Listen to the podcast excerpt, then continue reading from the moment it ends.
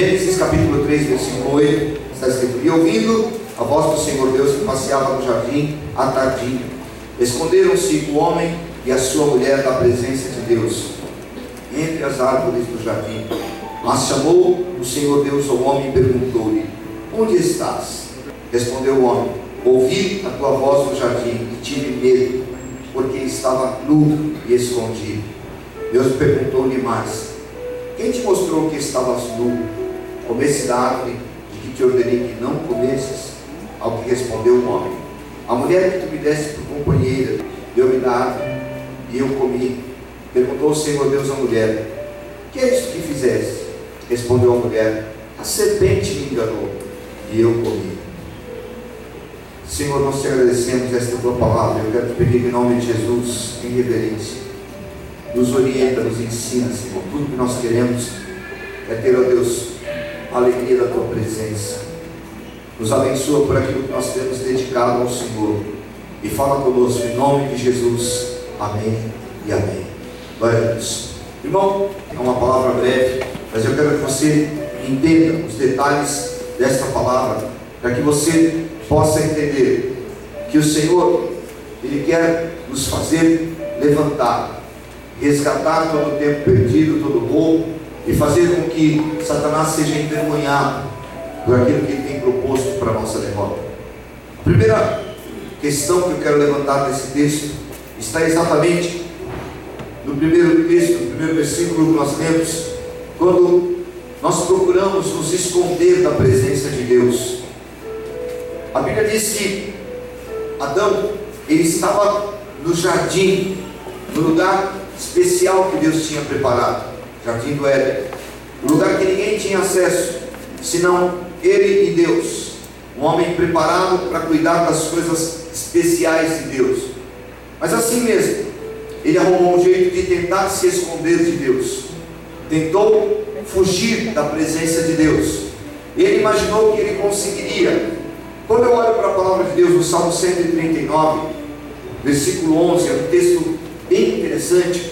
Está escrito assim: olha, Salmo 139, versículo 11: Se eu disser, ocultem-me as trevas, torne-se noite a luz que me circunda, nem ainda as trevas são escuras para ti, mas a noite resplandece como o dia, e as trevas e a luz são para ti a mesma coisa. Nenhum de nós, quando temos um chamado, uma eleição, quando fomos separados por Deus, jamais conseguiremos fugir da presença do Senhor, jamais conseguiremos nos esconder de Deus, porque Ele nos chamou, e o Salmo 139 diz isso: Ele nos chamou, nós éramos uma criatura informe, nós não tínhamos nada de especial, estávamos sendo formados dentro do ventre das nossas mães, e Ele nos escolheu. Como é que Ele pode esquecer de nós ou nos perder no meio da multidão? É impossível que Deus se esqueça das promessas, do que Ele falou a você. É impossível que Deus deixe, de alguma forma, no esquecimento.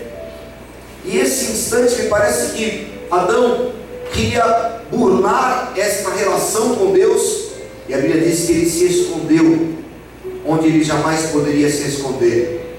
Eu quero dizer a você em nome de Jesus: não há nenhum de nós que possa se esconder do amor de Deus, que possa se esconder da predileção de Deus.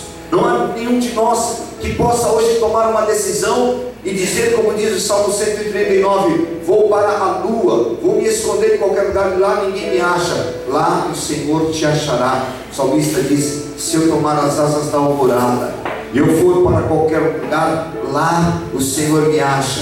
Se eu cavar um buraco na terra, e lá no meio das trevas, ali a tua mão me sustenta. Não dá para fugir de Deus, não dá para se esconder dele. Eu quero nesta noite dizer a você algo tremendo e poderoso. Aquele que te chamou, aquele que te escolheu, aquele que te elegeu, aquele que te colocou em lugares excelentes, é o mesmo Deus que continua procurando sedento pela tua vida para estar num relacionamento profundo com você para te abençoar, para te dirigir, para te orientar, porque Ele é Deus sobre todas as coisas. E a Bíblia diz: agindo eu, quem impedirá?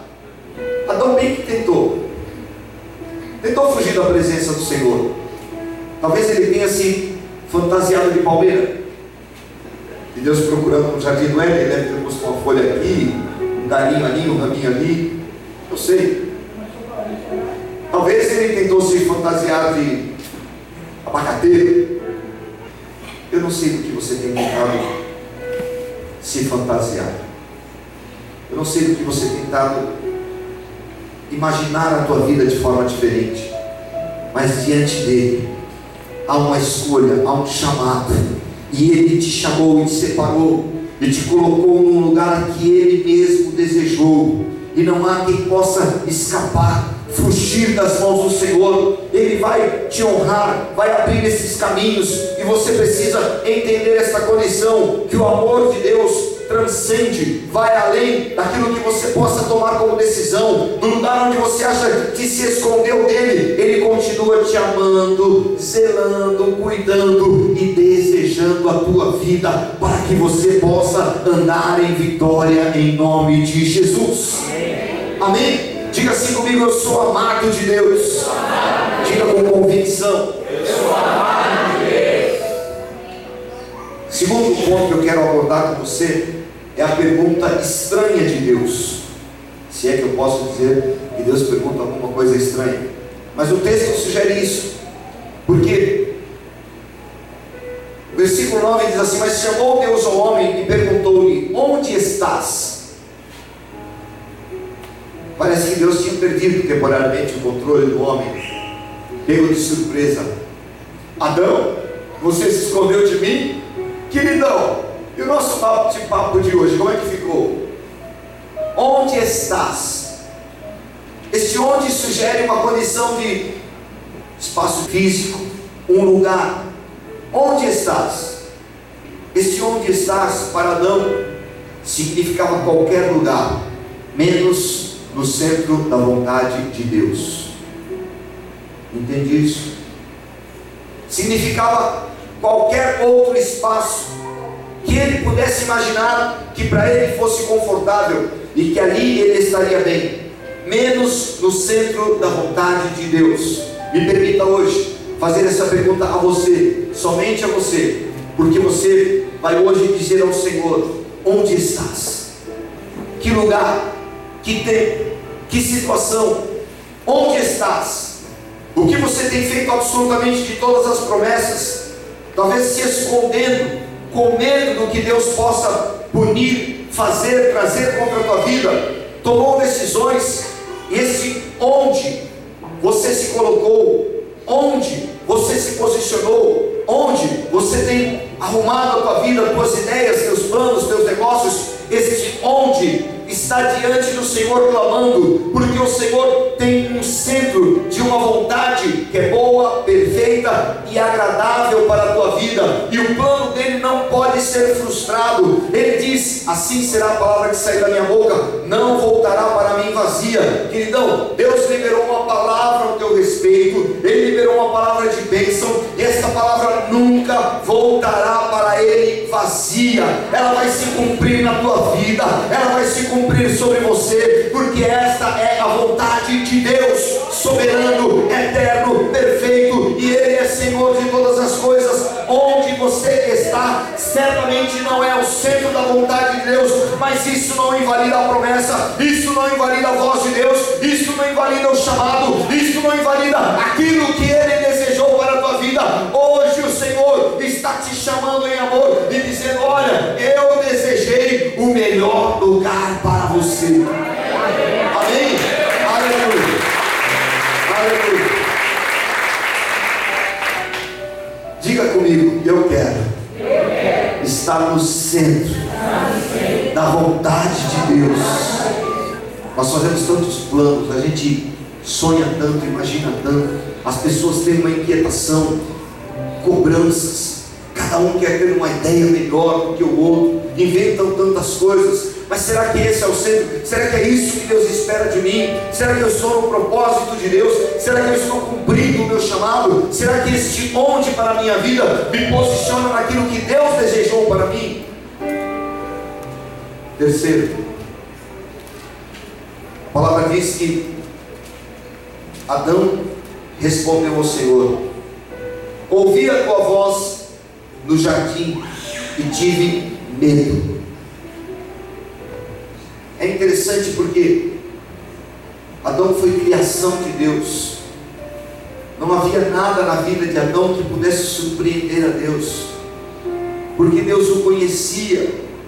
A criação plena, absoluta, o homem. Deus sonhou coisas para Adão. E a Bíblia diz, lá em Jeremias capítulo 29, diz assim: Eu sei que pensamento tem ao vosso respeito, pensamento de paz e não de mal, pensamentos de paz.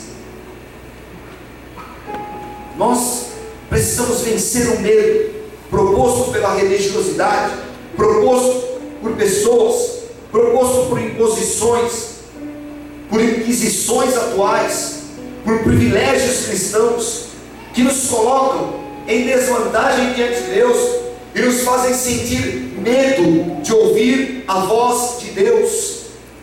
Isso é totalmente antibíblico, porque o livro de Apocalipse diz assim: quem tem ouvidos, ouça o que o Espírito diz à igreja. Irmão, Adão teve medo de ouvir a voz de Deus. Ele teve receio naquela condição, porque havia uma acusação, havia uma condenação, e a proposta de Satanás para o mundo no dia de hoje é essa: é tornar Deus um monstro, alguém extremamente terrível, impossível de relacionamento e que está pronto para te punir, está pronto para te castigar, está pronto para tirar de você tudo aquilo que ele prometeu que faria. Por isso, Adão temeu, e ele, nesse temor, nesse medo, ele decidiu que ele não precisava mais falar e nem ouvir a voz de Deus. E esse é o erro de muitos de nós, quando sentimos medo da nossa relação com Deus, por causa do pecado, por causa das nossas atitudes, porque nós erramos, porque nós achamos que fizemos algo que definitivamente Deus não gosta. Mas insistivamente a palavra diz: Eis que estou à porta e bato. Eis que estou à porta e bato.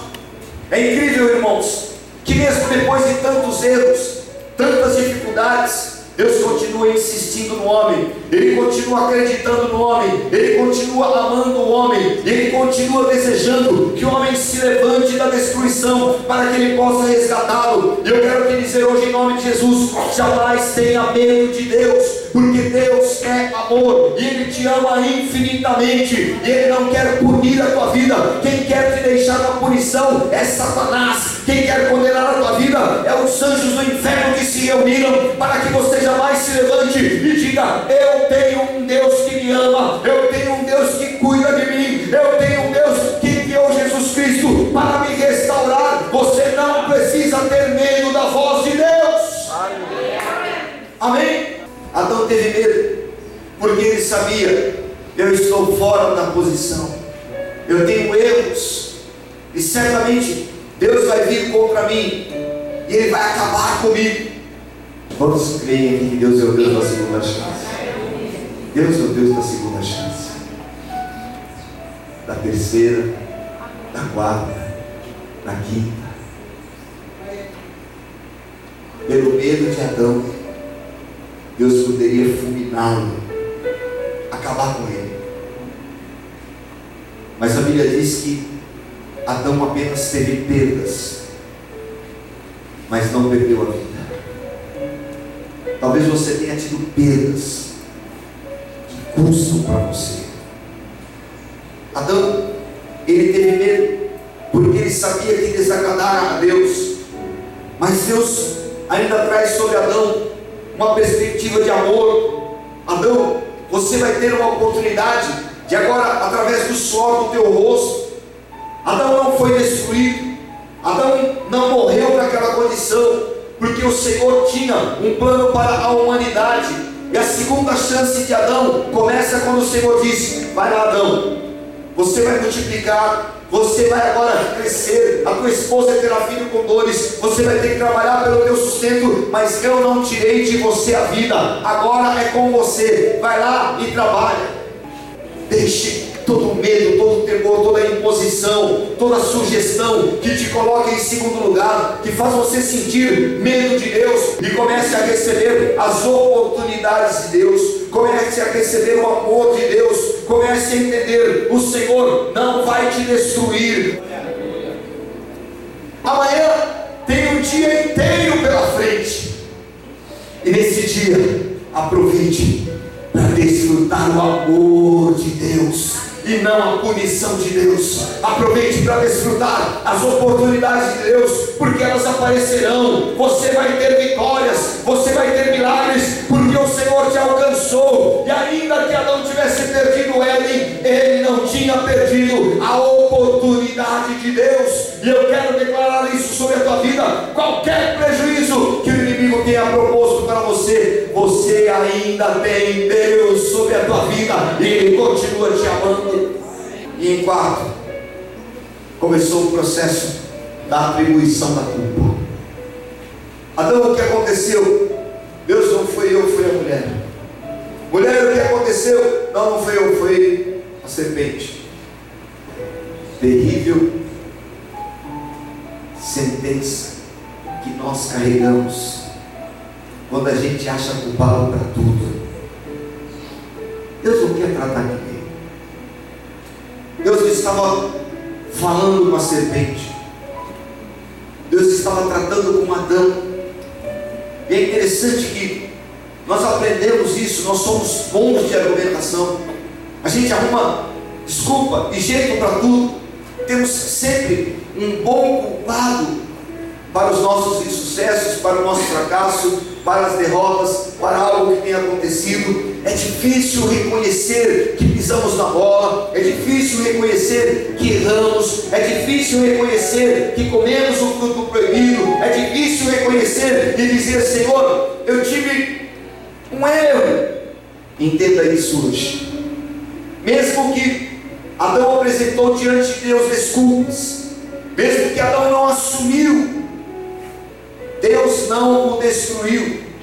E esta é a verdade que está sobre a igreja, sobre a minha vida, sobre a tua vida. Porque para nós no dia de hoje, Deus preparou uma segunda chance. A segunda chance de Deus se chama Jesus Cristo que foi enviado para restaurar o caráter do homem, que foi enviado para restaurar a tua vida e para dizer a você que nenhum mal pode te destruir, que o pecado não tem poder sobre você, porque ele derramou sangue sobre a tua vida e ele te comprou, ele te limpou. E hoje, quando Deus te olha, ele te olha através da marca do sangue do Cordeiro. Portanto, em nome de Jesus, não precisa mais jogar a culpa sobre ninguém. E se precisar, eu tenho alguém sobre quem você pode jogar a tua culpa agora.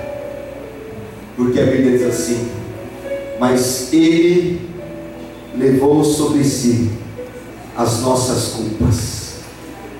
Tem alguma culpa que o diabo está levantando contra você? E insistentemente falando: Olha, está vendo o que aconteceu? Você perdeu direitos, você não tem mais isso, não tem mais aquilo, e você com medo de ouvir a voz de Deus, com medo do que o Senhor possa te dizer, mas hoje, como profeta do Senhor, eu estou te dizendo: Deus ainda continua te amando, e se existe alguma culpa com Adão, eu quero te dar uma grande oportunidade hoje. Jogue sobre alguém, sobre ele, porque ele levou sobre si as nossas culpas. Ele levou sobre si o nosso pecado, Ele levou toda a acusação, e o castigo que nos traz a paz estava sobre ele. É hora de levantar em nome de Jesus e começar a vencer todas as etapas perdidas, todas as situações que trouxeram prejuízo. É hora de levantar e declarar em nome de Jesus: eu tenho o amor de Deus derramado sobre mim, e ainda que tenha havido a dificuldade, tenha havido o temor, o medo, eu ainda tenho uma oportunidade, porque o meu Deus já me deu uma nova chance, o meu Deus já me deu uma segunda chance, Ele já me deu uma oportunidade, e eu não vou perder essa oportunidade em nome de Jesus. Feche os teus olhos, curve a tua cabeça por um instante em nome de Jesus. Eu quero nesta noite, clamar a Deus por novas chances, por novas oportunidades. Se tem alguém de quem nós não precisamos ter medo, este alguém é Deus. Porque se Ele quisesse, Ele poderia nos destruir. Mas hoje Ele te trouxe aqui para te dizer que Ele mesmo te chamou. E Ele tem por você um chamado para te colocar nos lugares excelentes. Então hoje em nome de Jesus, vença esta acusação, este medo de ouvir a voz de Deus. Vença todos os temores e busque o Senhor de toda a tua alma, de todo o teu entendimento.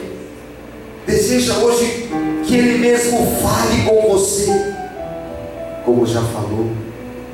Deseja hoje que o Senhor fale ao teu coração e te alegre, porque Ele é Deus.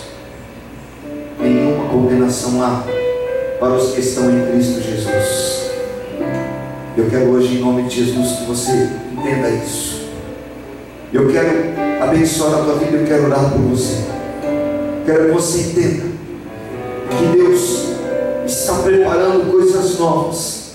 E nesse novo tempo, você está incluído no plano de Deus. Nesse novo tempo, o Senhor não quis destruir a tua vida. Satanás levantou toda a sentença, toda a acusação, mas ele preparou para você um caminho mais alto, excelente. E hoje o Senhor te trouxe aqui para te dizer o quanto Ele te deseja. Talvez o lugar, o onde, você vai ter que rever. Mas o Senhor deseja a tua vida. Vamos todos nos colocar em pé em silêncio em nome de Jesus.